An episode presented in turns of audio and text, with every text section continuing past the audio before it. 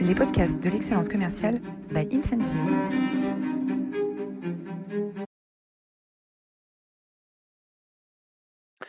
Bonjour à toutes, bonjour à tous et bienvenue dans cette nouvelle édition des masterclass de l'excellence commerciale. Aujourd'hui, nous avons le plaisir d'accueillir Tristan Viscock. Bonjour Tristan. Bonjour euh, Roland, bonjour euh, tout le monde. Je suis ravi d'être euh, avec vous aujourd'hui. Et alors ensemble, on va parler d'un thème qui concerne toutes les directions commerciales du monde, euh, comment on arrive à vendre ce qui n'a pas de prix. Euh, vendre ce qui n'a pas de prix, c'est vendre, euh, ça peut être interprété comme vendre quelque chose qui n'a pas beaucoup de valeur ou comme quelque chose qui a énormément de valeur. Et c'est toutes ces facettes qu'on va explorer ensemble. Tristan, avant ça, vous êtes tous formidables. Hein. Aujourd'hui, vous êtes un peu plus de 150 inscrits, malgré l'été, malgré la chaleur, malgré le, euh, le soleil des tropiques. Euh, vous étiez également très nombreux euh, la semaine dernière pour écouter Grégoire de Villeplay de chez ALD Automotive qui nous a parlé des rituels managériaux, comment optimiser les quatre grands rituels managériaux d'accompagnement hebdomadaire, de recadrage, de réunion d'équipe, d'accompagnement clientèle. N'hésitez pas à retrouver cette masterclass sur toutes vos chaînes de podcast ou sur notre chaîne YouTube. Euh, si vous euh, l'avez manqué. Euh, alors, qui sommes-nous? Les masterclass d'excellence commerciale sont rendus possibles par Incentive. Incentive, c'est une plateforme de coaching commercial. on travaille aujourd'hui dans une vingtaine de pays, dans neuf langues, dans des industries très variées, pour aider les directions commerciales à accélérer leur transformation et l'adoption du digital. Euh, voilà, donc le grand témoin du jour, euh, c'est euh, Tristan, Tristan Viscock. Est-ce que, Amaury, tu peux nous faire le portrait de Tristan, qu'on apprenne à, mieux le connaître? Oui, bien sûr, Roland. Tristan Viscock, vous êtes de ces hommes qui ont plusieurs vies. Tantôt financier, tantôt entrepreneur, puis finalement artiste. Vous avez construit votre expertise de vente dans plusieurs secteurs. Suite à des études de droit des affaires à Assas et un diplôme en création d'entreprise, vous rejoignez l'aventure Carmignac en 1997, dont vous êtes l'un des premiers associés. Pendant sept ans, vous êtes responsable du département gestion de fortune et vous faites vos armes afin d'affronter le monde de la finance. Et d'ailleurs, en 2004, vous fondez TVK Finance dans la gestion d'actifs et dans le même temps, vous devenez un business angel accompli en investissant dans plus d'une dizaine de startups. Tout va pour le mieux pour vous, mais en 2011, votre vie bascule à cause d'un bruit un acouphène virulent qui vous pousse à trouver un palliatif. Et ce palliatif, c'est courir. Pendant deux ans, vous courez à en perdre la raison et même presque la vie. C'est sur l'ultra trail du Mont Blanc que vous atteignez vos limites et cela vous change à jamais. Pour vous remettre, vous vous mettez à peindre, à peindre sans cesse. Ainsi commence une carrière d'artiste et de galeriste, mais également de coach professionnel. Vous êtes aujourd'hui reconnu par les plus grands galeristes, les plus grands collectionneurs, et vous avez coaché de nombreux chefs d'entreprise. Ce parcours romanesque a fait de vous une personnalité hors du commun, à la croisée de plusieurs chemins, et vous êtes passé maître dans l'art de vendre, ce qui n'a pas de prix. Tristan Viscock, c'est donc un honneur de vous recevoir aujourd'hui. Flatté, flatteur. une vie romanesque, une vie romanesque. Euh, on rêve tous d'avoir une vie romanesque. Et Tristan, toi, tu l'as eu cette, cette vie romanesque. Euh, j'aimerais qu'on revienne ensemble sur euh, ton expérience de l'UTMB, hein, l'Ultra Trail du Mont Blanc. Euh, qui est euh, une, épreuve euh, incroyable, hein, hors du commun, je ne sais pas combien, 11 000 mètres de dénivelé. Qu'est-ce qui t'a amené à, te lancer dans cette aventure et, surtout comment est-ce que l'UTMB t'a transformé? Alors l'UTMB ou la diagonale des fous à la Réunion, qui a été la, première étape, en fait, j'avais monté donc TVK Finance, comme d'abord il avait dit, en, 2004. En 2011, j'ai eu un, acouphène virulent, une, une sirène hurlante dans l'oreille qui a complètement bouleversé ma vie. Donc j'ai pris la, décision de, vendre ma boîte et je me suis aperçu assez rapidement que le bruit disparaissait quand je courais. Donc Run Forest. Euh, et, comme je suis originaire de la Réunion, la première chose que j'ai euh, souhaité faire, alors que j'avais jamais couru un, marathon, c'était de me lancer dans la diagonale des fous. Euh, donc belle expérience parce que oui, 170 km, 10 000 mètres de dénivelé, mais surtout sur un territoire connu. Et ça a été je crois, avec la naissance de mes enfants, euh, l'une de mes plus belles expériences. Et tout ça pendant Et il a fallu combien de temps d'entraînement pour arriver? Parce que ne serait-ce que finir la diagonale du, du fou, c'est juste un, exploit incroyable. assez peu d'expérience de la course. Combien de temps il a fallu d'entraînement pour, pour arriver à cet exploit? Alors, neuf mois. 1er janvier, euh, je crois que le, départ 17 octobre. 1er janvier 2013, 17 octobre. Et euh, un peu moins de neuf mois. Et surtout, euh, développer le mental. Parce qu'en fait, c'est vraiment voir la ligne d'arrivée. On, parle aujourd'hui à des, des managers et, à beaucoup de, personnes qui sont liées au, commercial. Mais c'est l'objectif, l'objectif, l'objectif. Et, je le vois, par exemple, dans, dans les gens que j'accompagne en coaching, que ce soit des, euh, des directeurs commerciaux, des, personnes de la télévision, des chefs d'orchestre ou beaucoup de, start-upers, euh, c'est vraiment avant tout se fixer un objectif. Euh, même chose dans l'art, hein. si à un moment on veut émerger, il faut souvent avoir un objectif bien précis, smart comme on dit, mesurable, atteignable et dans un temps donné. Et donc le, finalement, l'Ultra Trail a été un, a été formidable, une formidable expérience en fait. J'ai beaucoup appris sur moi, euh, beaucoup appris aussi parce qu'on a, on a, on avait fait des entraînements à deux. Euh, finalement sur l'échange, sur le, le, lien qui peut se créer pour finalement arriver à, passer outre tous les problèmes qu'on peut rencontrer pendant une course de ce type. Mais un, un, vrai plaisir.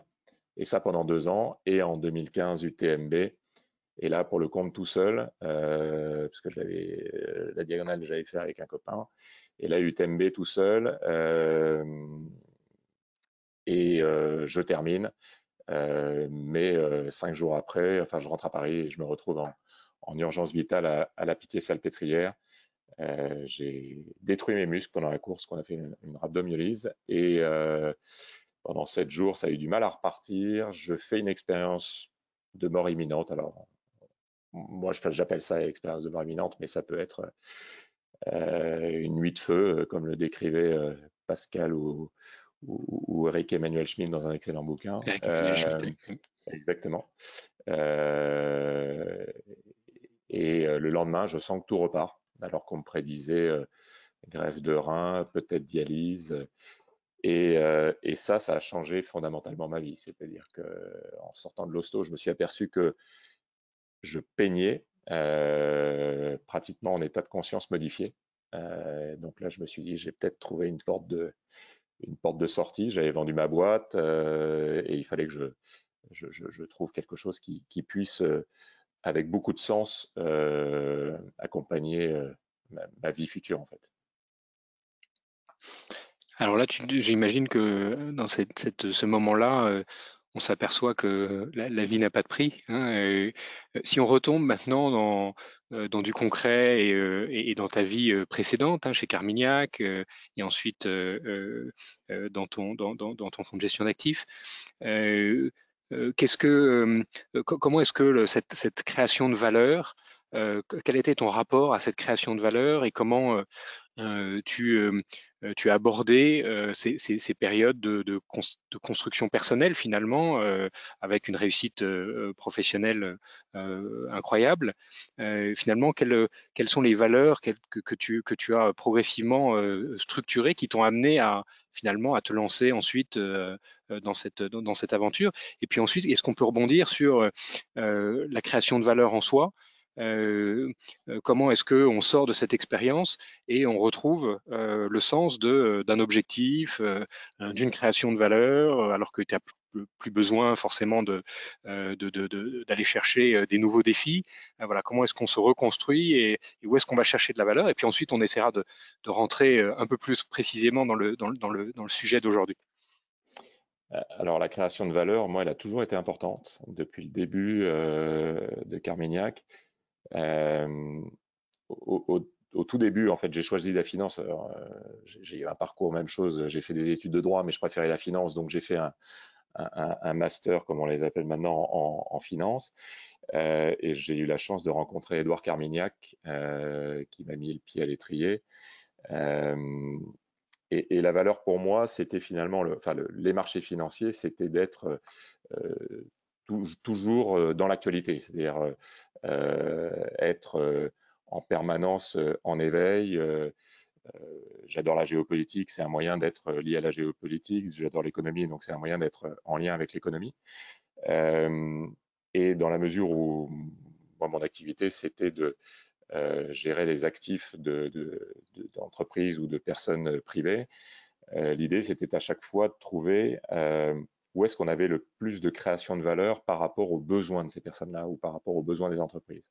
Et on le voit aujourd'hui quand on, cherche à créer de la valeur et à trouver du sens dans ce qu'on fait, on voit de plus en plus, et moi c'est ce que j'essaye de faire maintenant entre l'art et la finance, c'est-à-dire que j'ai gardé finalement euh, mes anciens euh, clients, puisque c'est beaucoup de gens de la finance, et j'essaye par l'art, euh, qui est mon, finalement mon nouveau métier, puisque je suis artiste à plein, euh, enfin pas à plein temps, puisque je, partage mon temps entre euh, justement le coaching et l'accompagnement. Je parle plutôt de sparring partner euh, et mon, temps passé à l'atelier.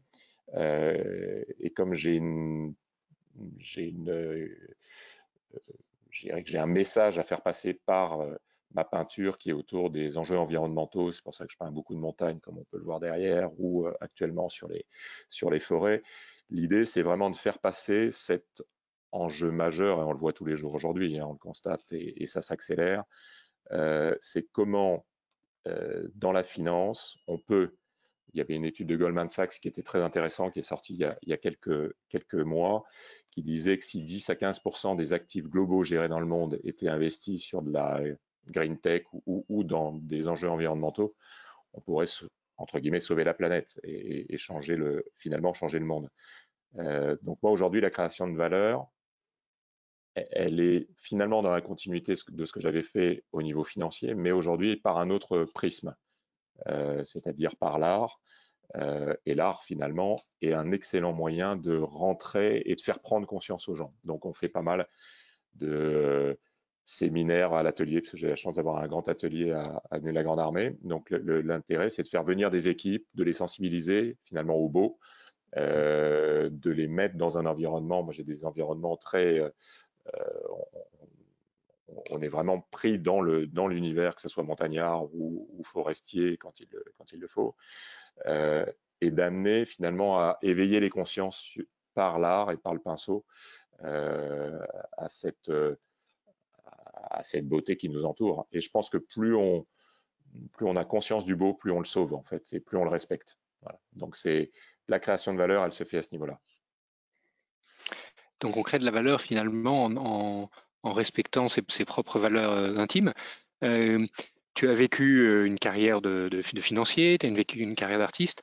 Dans l'email qu'on a envoyé d'invitation, de présentation de cette masterclass, on avait pris l'exemple de d'un tableau de Van Gogh de, son vivant et euh, des crypto-monnaies au début, hein, d'un Bitcoin euh, il y a quelques années, qui n'ont pas de valeur intrinsèque. comment est-ce que, quelle est la mécanique qui fait qu'on peut structurer de la valeur autour d'un actif qui n'en a pas au départ? Alors, c'est une excellente question parce qu'en fait, c'est un et, c'est la première question qu'on se pose quand on est artiste. C'est-à-dire que la première fois où on se met, où on va faire une expo, c'est combien valent les œuvres que je vais vendre. Et comme euh, au départ, j'étais euh, j'étais pas représenté par une galerie. Euh, il faut fixer un prix. Il faut mettre un, un petit étiquette en bas du tableau. Exactement. Est-ce que ça dépend des, des, des, amis qu'on invite Est-ce que ça dépend de la galerie qui expose? Est-ce que ça dépend Est-ce que c'est toi qui prends une décision? Comment comment tu as tu as pris cette décision? Non, j'ai pris une décision en me disant voilà euh, quatre chiffres, ça sera bien, euh, juste en dessous de 5 euh, pour commencer. Alors au départ, les... donc j'avais mis mes premières œuvres. Moi, j'ai un format un peu standard qui est 1m95 sur 1m30 ou, en vertical. C'est plutôt des grands formats. C'est des grands formats. C'est à taille humaine en fait. J'aime bien, comme je peins en état de conscience modifié, j'aime bien être dans l'œuvre en fait. Donc, et comme je suis un peu en force avec le, le, le travail que je fais, euh, parce que c'est vraiment un combat avec la toile. Euh, voilà, c'est des détails. Et donc, pour ces formats-là, je m'étais dit, bah, 9000 euh, pour commencer. Euh, mais c'était donc il y a 4 ans, puisque ma première expo était en, en 2017. Euh, et cette fixation de prix, quand j'en ai parlé aux gens autour de moi, ils m'ont dit, mais t'es fou, tu vendras jamais une toile. Et finalement, pratiquement tout est parti. Donc après, on se dit, bah oui, le prix aurait pu être, puisqu'on parle à des directeurs commerciaux, on aurait pu se dire, bah, le prix est, est plus élevé, aurait pu être plus élevé et ce serait peut-être parti autant. moi, je pensais que c'était raisonnable par rapport au, travail que, que j'avais fait. Mais c'est vrai que le pricing est, dans l'art est quelque chose de très très complexe en fait. Il dépend, c'est pas un marché régulé, mmh. donc il dépend du, de ce que l'artiste est prêt à, un, de se départir d'une œuvre, et deux, de ce que l'acheteur est prêt à mettre en face par rapport à quelque chose. Alors au début, on avait mis euh, euh, immatériel, mais je pense qu'une œuvre d'art est matérielle. C'est une œuvre tangible. Euh, mais donc le, prix est vraiment lié à ce que la personne est prête à acheter aujourd'hui. Et, et, quand on voit qu'un Van Gogh, il a vendu, je crois, deux œuvres de son vivant, euh, aujourd'hui, on est entre, je crois que le, maximum atteint par Van Gogh est de 140 ou 150 millions d'euros. les iris bleus. Euh, Qu'est-ce qui, à un moment, fait que ce prix-là euh, Et donc, c'est extrêmement complexe. Alors, euh, Amaury parlait de. Je ne suis pas galeriste, mais j'ai monté un site internet pour les collectionneurs à un moment pour représenter la scène française. Et c'était très amusant parce qu'on a pu voir le, et je le vois aussi en tant qu'artiste, euh, les différentes typologies de collectionneurs qui sont finalement les, acheteurs euh, de l'art. Euh, il y, a cinq grandes typologies en fait. Il y a le l'acheteur compulsif, il y a l'amateur d'art, il y a le l'acheteur professionnel, le marchand qui va qui se dit je vais acheter pour revendre. il y a les suiveurs, ce qui est très drôle parce que il y a beaucoup de collectionneurs qui, parce que vous avez acheté, achètent après. Et une dernière qui est vraiment l'achat spéculatif, enfin le, où on achète. Moi, il m'est arrivé de livrer des tableaux dans des, dans des lieux de stockage. Et des ports francs. Pas pour francs, mais dans des, dans des lieux de stockage. et, et, donc, la valeur propre à un, à un, instant T, elle est extrêmement complexe. Et si parce qu'elle est liée aussi, vous savez, sur la pyramide de, Maslow, c'est vraiment le dernier pyramidion. Mmh. Euh, donc, on, est vraiment sur, euh, on n'est pas dans les besoins euh, physiologiques, mais on est dans le besoin d'accomplissement. Donc, comment on s'accomplit finalement en achetant une œuvre d'art? Et, quel, est, est, finalement le prix qu'on est prêt à mettre pour cette œuvre?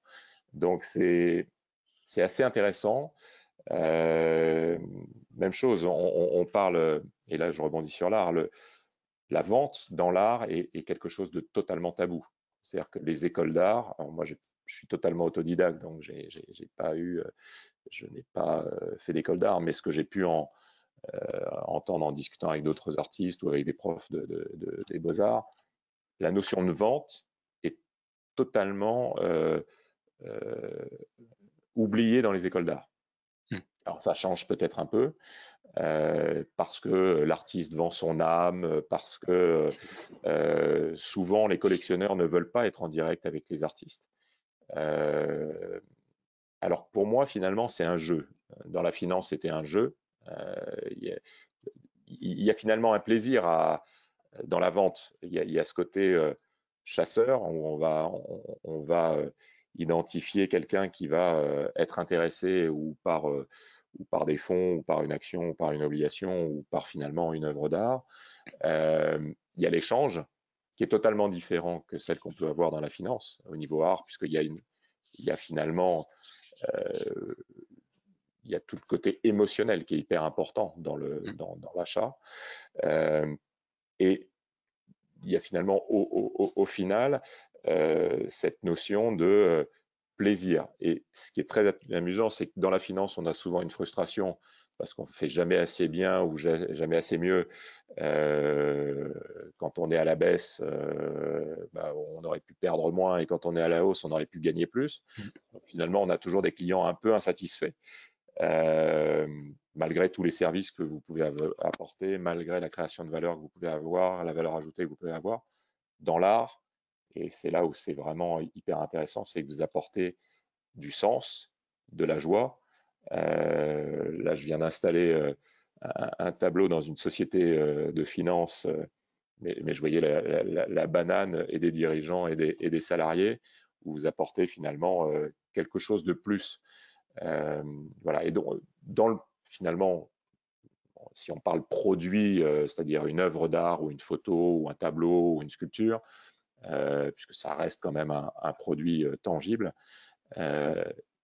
Avant tout, ce qui est important, c'est le, bonheur qu'on apporte en fait, et le sens. Moi, j'ai installé ce tableau de montagne dans cette société de gestion.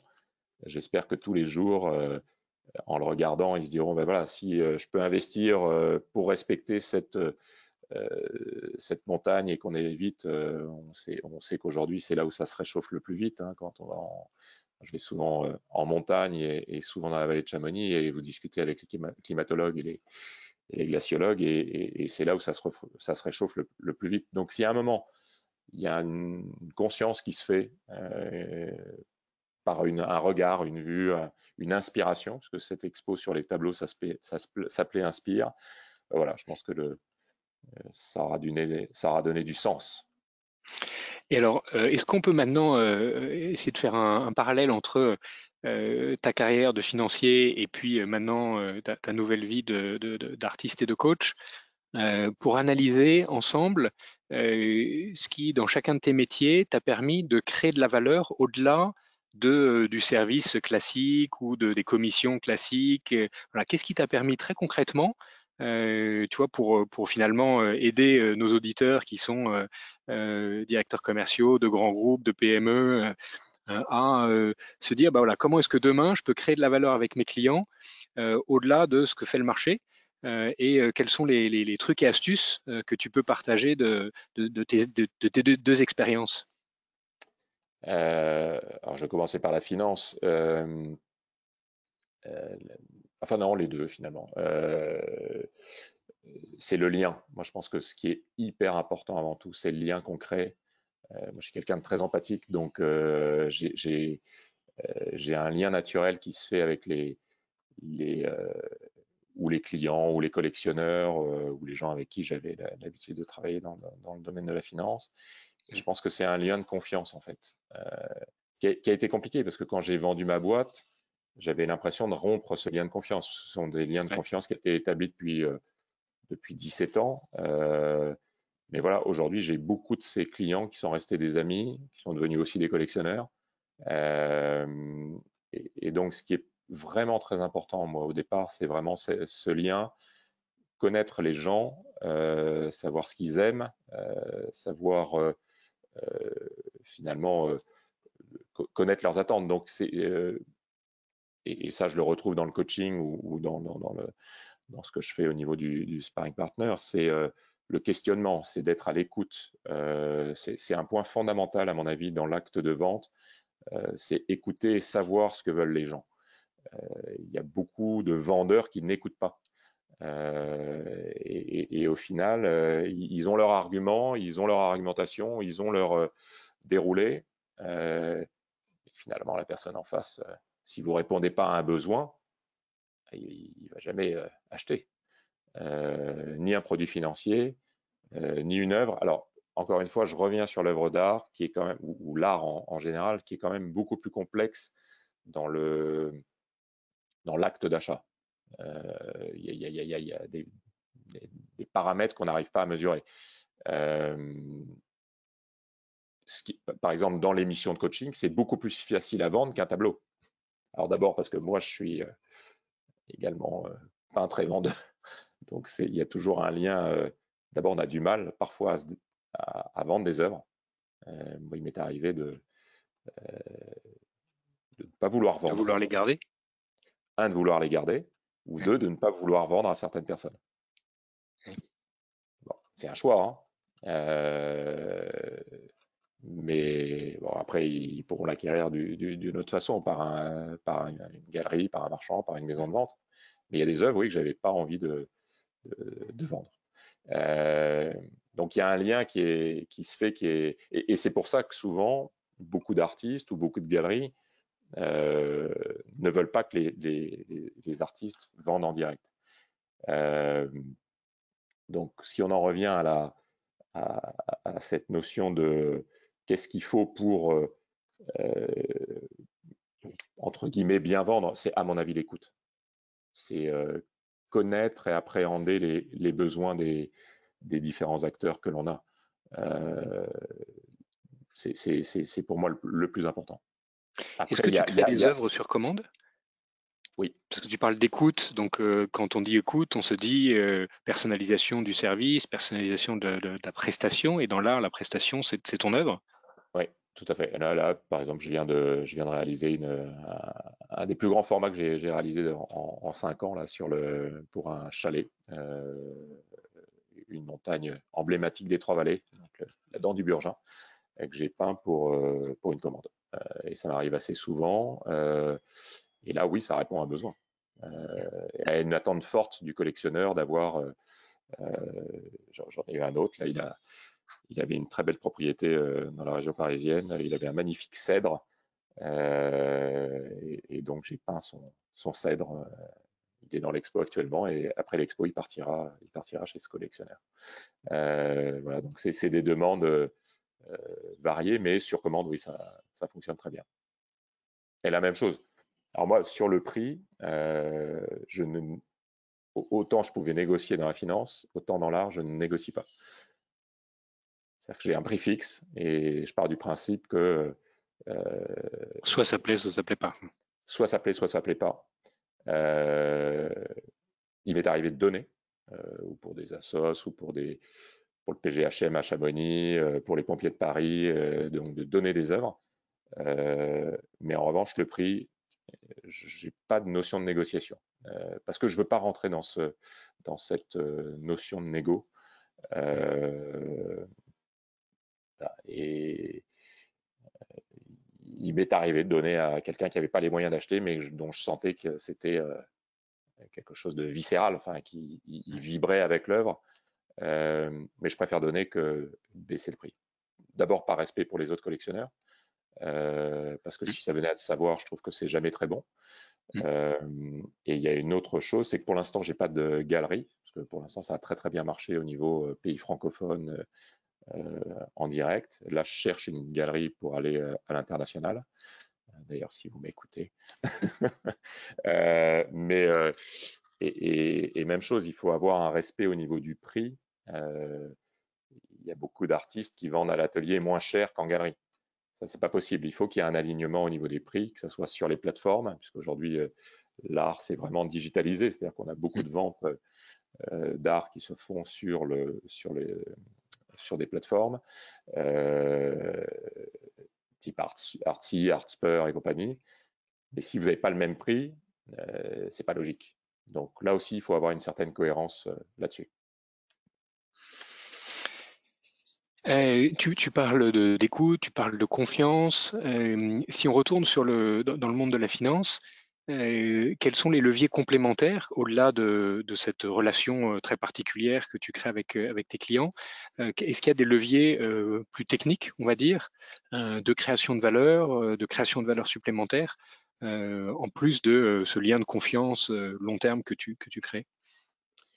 Dans la finance, nous, on avait de bons outils CRM qui sont hyper importants finalement pour que j'utilise aujourd'hui aussi dans l'art, parce que je pense que c'est des outils euh, euh, qui sont essentiels, euh, que ce soit pour prospecter, que ce soit pour toute la...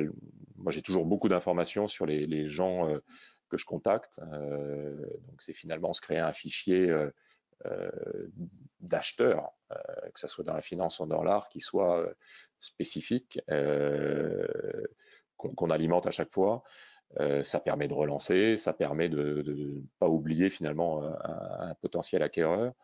Euh, donc voilà, je, pense que les outils CRM euh, bien faits sont, sont d'une utilité redoutable.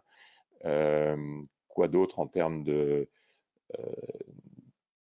en, termes de enfin dans la finance, il y avait la technicité, c'est-à-dire bien connaître son c'est produit. Euh, quand vous vendez un fonds, euh, si vous ne savez pas comment il est constitué, comment il est géré, comment il est couvert, ou euh, bah, évidemment, vous passez pour quelqu'un qui ne. Moi, je pense qu'il faut avoir une parfaite maîtrise de son, de son produit, ce qui, pour le compte, est totalement différent dans le, dans le domaine de l'art. Puisqu'encore une fois, là, le, la, forme, enfin, le, il y a une notion totalement subjective dans l'art. Euh, qui est, qui est, difficilement appréhendable. Euh, et d'agir, vous Pardon. Est-ce que la maîtrise, est-ce que la maîtrise du produit dans l'art, c'est pas le, c'est pas la maîtrise du storytelling autour de, de la raison d'être de l'œuvre? Euh, oui et non. Moi, je sais que j'achète, euh, parce que je suis collectionneur aussi, euh, quand j'achète une œuvre, je peux parfois me passer du storytelling, parce que l'œuvre, vous êtes en résonance avec l'œuvre. Il y a des, des œuvres, vous allez au milieu des nymphéas de Monet, à Marmottan ou à l'Orangerie, moi, je suis en vibration totale. Et, c'est pour ça que à ce moment-là, ça n'a plus de prix. Et, c'est pour ça que vous avez des, Van Gogh euh, qui se vendent à, ces prix-là, euh, ou des Rothko. Euh. Quand vous êtes face à une œuvre et que vous vibrez, je dirais que cette vibration, elle a plus de prix. Ou alors il faut aller voir dans des musées, mais pour des gens qui ont, qui ont les moyens de se, se l'offrir, voilà, ils sont prêts à. Alors après, il y a aussi l'effet spéculatif, puisqu'on a une financiarisation de l'art qui est quand même très importante, et, et notamment, je trouve, depuis 2008. C'était amusant parce que c'était vraiment le, je ne sais pas si vous vous souvenez, il y avait eu la vente de Damien Hirst à Londres qu'il avait fait euh, lui-même en chantant euh, euh, ses marchands, ses, galeristes et compagnie. Alors peut-être organisé, hein, parce que la différence entre les marchés financiers et le marché de l'art, c'est que l'un est régulé et pas l'autre. et donc on ne sait pas où sont les, mains fortes à ce moment-là. Mais le 15 septembre 2008, il vend pour plus de 140 millions d'euros d'œuvres en direct et c'est le jour même de la chute de Lehman Brothers.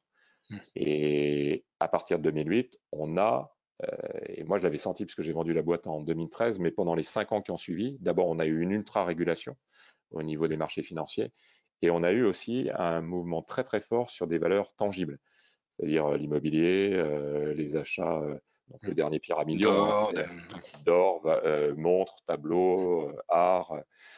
Euh, et aujourd'hui, même chose, on, dans l'art, on, on, revient à, à, des pièces uniques. La photo a eu une.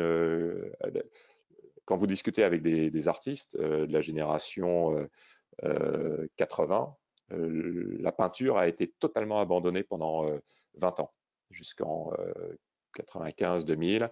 La photo a pris le, pas, l'art abstrait.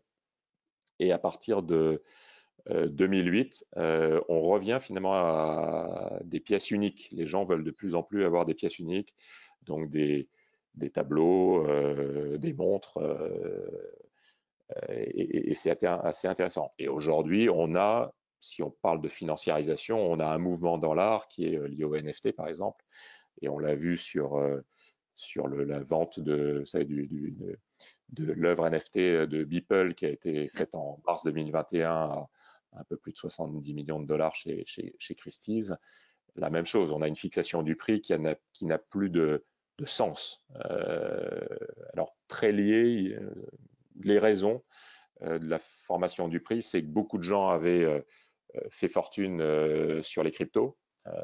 et notamment sur les bitcoins. Et donc, cet argent-là permet d'aller acheter des œuvres dématérialisées.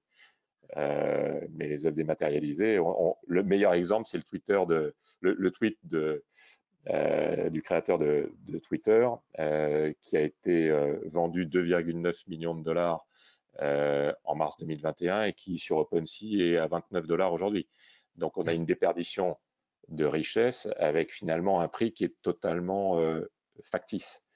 et donc aujourd'hui, on s'aperçoit quand même que chez les collectionneurs, euh, on revient vraiment sur du tangible. Euh, d'où euh, achat de tableaux, achat de, photos souvent argentiques, parce qu'en numérique, c'est reproductible, donc c'est toujours un peu plus compliqué. On revient finalement sur, sur du tangible, on revient sur des vraies valeurs.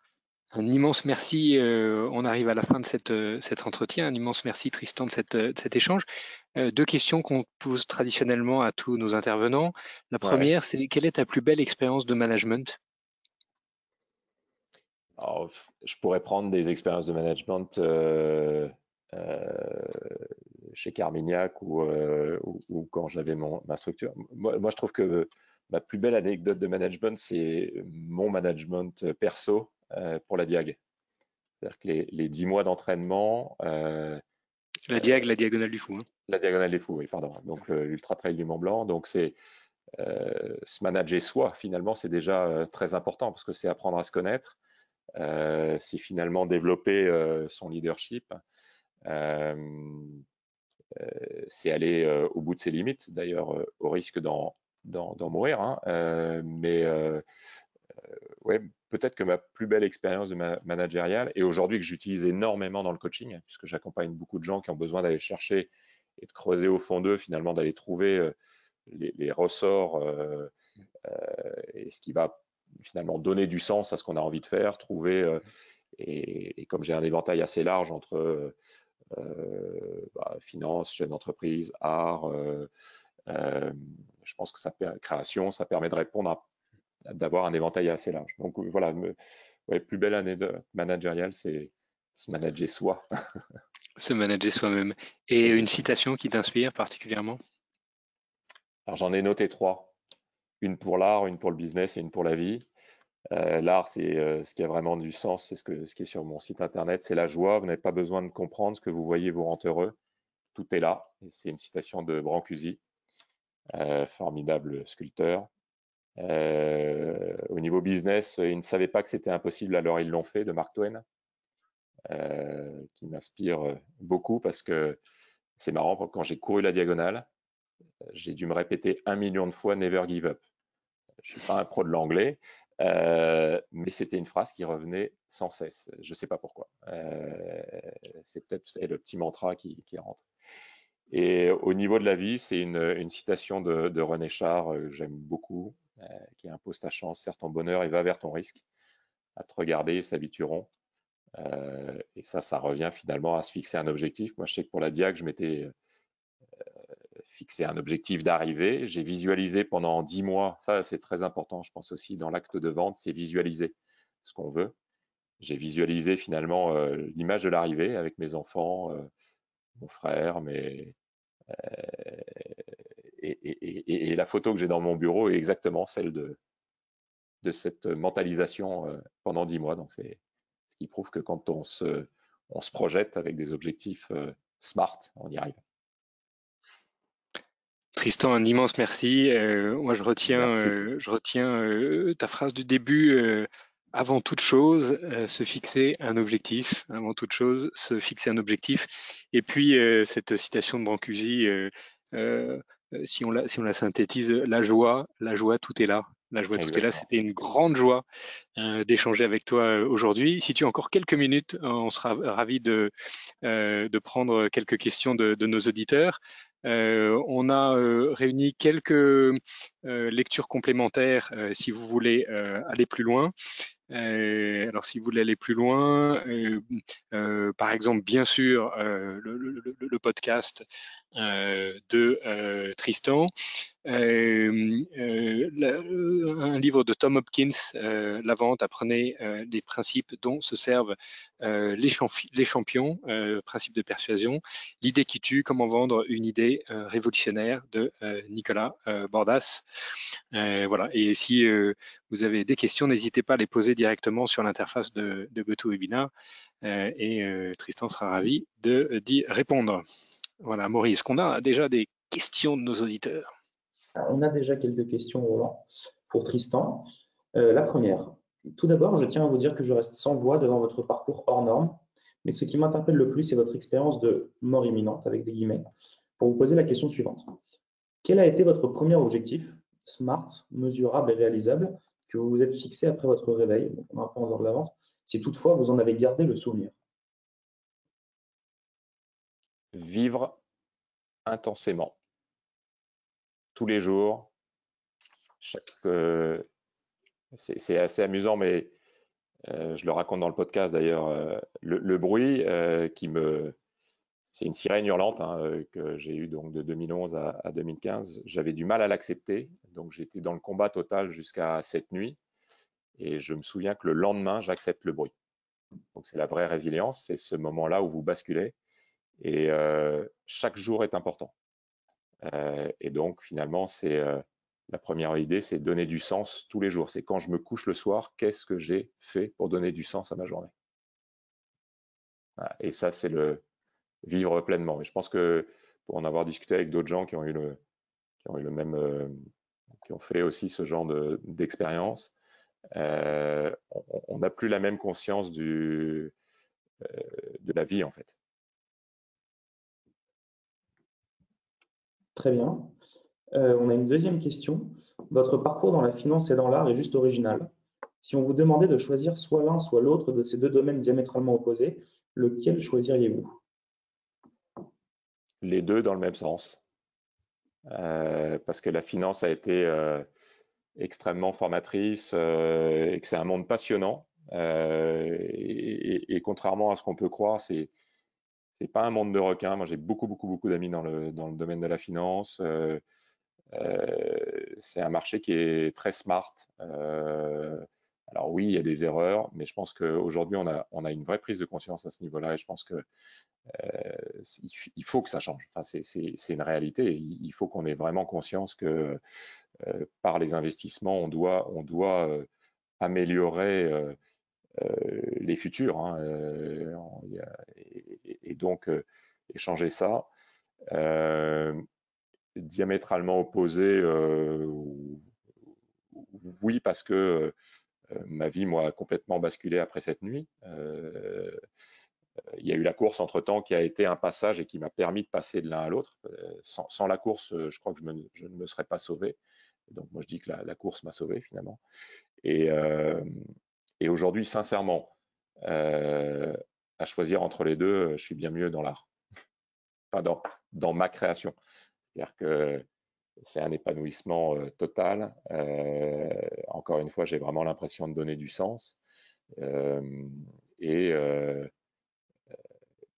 il y, a quelque chose de magique finalement à, avoir des gens heureux autour de vous. D'ailleurs, à propos, pour tous nos auditeurs, j'ai une exposition qui dure jusqu'au 30 octobre à Avenue de la Grande Armée. je ne sais pas si vous mettrez les, coordonnées. Donc sur les forêts, et les enjeux environnementaux. Euh, vous êtes bien évidemment euh, via contact@viscoc.com, vous êtes les bienvenus et vous pouvez venir euh, en me demandant la veille par mail ou par téléphone pour communiquer mes, coordonnées. Et, finalement, à l'atelier, c'est cette joie qu'on, cet échange qu'on peut générer. Je, vous dis, les, salariés, les, dirigeants de la boîte là dans lequel j'ai exposé cette œuvre la semaine dernière, enfin, c'était pas la semaine dernière, c'était avant-hier. voilà, ça, tout ça, c'est important. et pour moi, ça a encore plus de sens que, la, finance. Très bien. Euh, je vais juste vous partager un commentaire de Guillaume Petitjean, qui est un de nos précédents euh, intervenants, euh, qui aime beaucoup ce que vous avez dit. Plus on a conscience du beau, plus on le sauve. C'est vrai dans tous, les, dans tous les domaines, y compris dans le commerce. Et Roland. Et, Et euh, on a une, question suivante qui est en rapport avec l'art. On, demande, on te demande comment euh, développer et vendre une galerie d'art contemporain aujourd'hui quand on se lance plus précisément en Provence. Comment développer une galerie d'art contemporain En Provence, aujourd'hui. En Provence En Provence. C'est précis. Hein C'est précis. Ah. Alors, n'étant pas galeriste, euh, je n'aurais pas la solution. Euh, il faut représenter Tristan Viscock à l'étranger pour euh, avoir du succès avec euh, l'ouverture d'une galerie. Provence. Euh, non, je pense que le, galeriste a, un vrai, vrai, une vraie utilité dans, l'échange. C'est d'abord faire connaître, que ce soit à Paris, en, province ou en Provence ou à l'étranger. Euh, deux, avoir un travail euh, finalement d'échange, parce que c'est l'artiste est quand même reste solitaire en fait. quand on est dans l'atelier, si vous faites pas partie d'un collectif, euh, c'est très important. Et, deux, et ça je pense que que ça soit dans la finance, que ce soit dans l'art, que ce soit dans tous les domaines, rien ne se fait sans passion. Et moi, c'est ce que j'essaye de dire à mes enfants, c'est faites quelque chose qui vous passionne, vous y arriverez de toute façon beaucoup plus facilement. Euh, et quand on se lève le matin, on sait ce pourquoi on, ce pourquoi on se lève. Et je pense qu'un galeriste, où, qu'il soit dans le monde, euh, il doit euh, être en interconnexion avec ses artistes, aimer l'art et le partager, et, finalement être un passeur par rapport au, au travail de, de, de l'artiste. Tristan, un immense merci pour cette, cet entretien. la joie, tout est là. C'était un immense plaisir, une immense joie d'échanger avec toi aujourd'hui. je te souhaite un très très bel été. Je vous souhaite à tous un très bel été. On se revoit encore la semaine prochaine autour d'un thème très aligné avec celui qu'on a abordé aujourd'hui.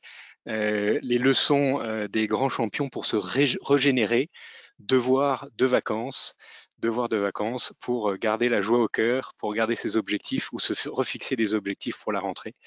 Un grand merci à tous de votre attention, un grand merci à tous de votre fidélité, un grand merci à toi, Tristan, pour nous avoir accompagnés pendant cette demi-heure autour de, du thème de la finance, de l'art, du dépassement de soi et, et de la joie.